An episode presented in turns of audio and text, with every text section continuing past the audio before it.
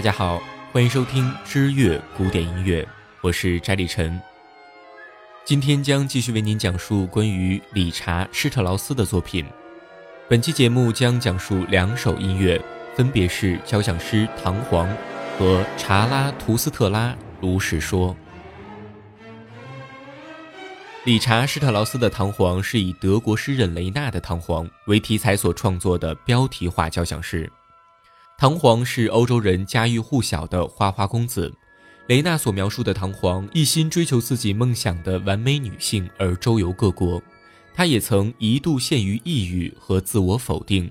为了克服这道心理障碍，他不得不继续勇猛向前，只可惜他未能达成心愿。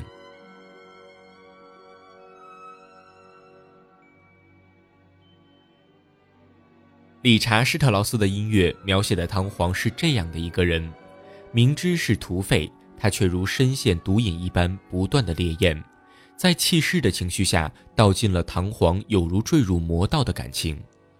此曲创作完成于1888年，1889年首演，由理查施特劳斯亲自指挥。唐璜是理查施特劳斯同一系列作品之中最杰出的一首。此曲分为三个部分，第一部分，穿过异域的世界，宁愿在花下做死鬼也风流，唱出女性的美；第二部分，世界上最美的就是我所爱的，所以我要不断的去追求，从而道出了唐璜的盲目；第三部分，所有的希望都破灭，自己的心愿终难实现，表现出那种厌世的消极感。全曲用 D 大调快速活泼开始，以阴暗的 E 小调结束，确实是符合了诗文的本意。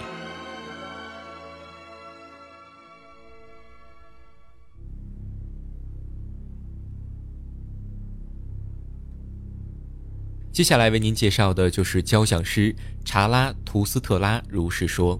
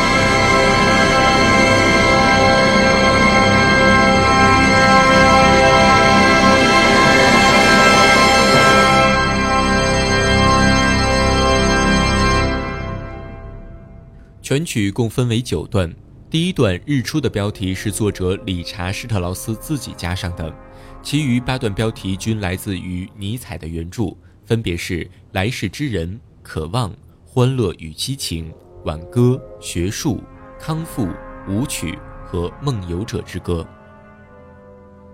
著名的引子部分表现日出时人类的感知。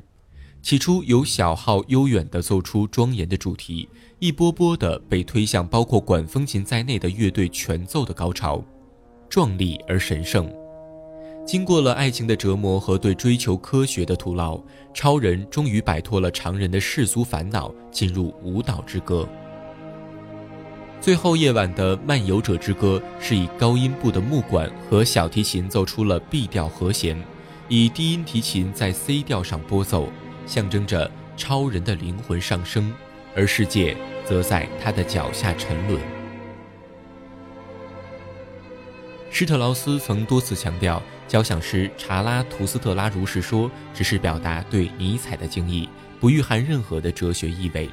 而且从一开始他就没有打算用音乐来表现或阐释哲学，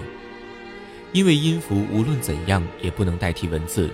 施特劳斯曾明确表示，他不想写赋予哲理性的音乐，只想用音乐表现人类经由宗教及科学的各个发展阶段，由原始人逐渐进化。直到产生尼采的超人思想。不过，他所产生的思想文化背景却不容忽视。这部交响诗完成于1896年，此时19世纪自然科学的三大发现——能量守恒、细胞学说和达尔文的进化论均已完成。有的科学家甚至认为，人类对自然界认识的根本问题已经解决，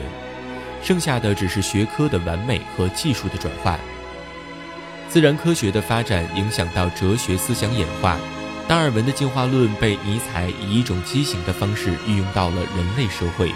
把物竞天择、适者生存的自然法则用来解释人类社会现象，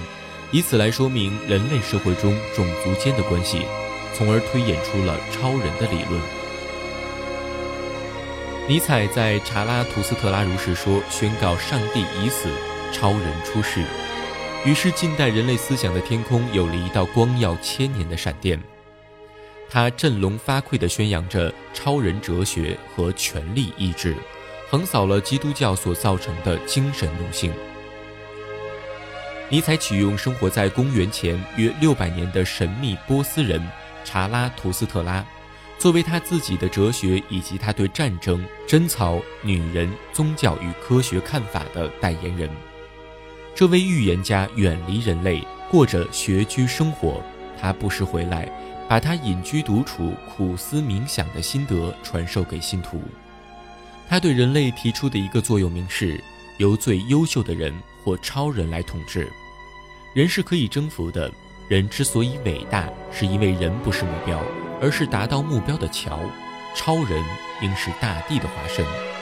他与普通人之间的距离比人与猿人之间的距离要大得多。鲁迅说，尼采就自诩过他是太阳，光热无穷。然而尼采终究不是太阳，他发了疯。超人理论产生于德国，也盛行于德国。可以说，从1870年的普法战争起，尼采的超人理论为德国民族意志撑起了一片天。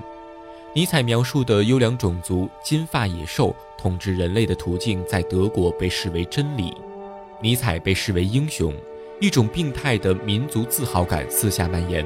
狂热的民族情绪使这个民族带有了一种危险性。他们狂妄地藐视其他民族，甚至对其他种族有毁灭性的敌视。尼采的超人理论太满足他们的心理了。交响师查拉图斯特拉如是说，则是理查施特劳斯对这一位英雄的致敬。好了，以上就是本期节目的全部内容。关于交响师查拉图斯特拉如是说的更多精彩内容，我们将在之后的节目中再向您讲述。我是詹立晨，我们下期节目再见。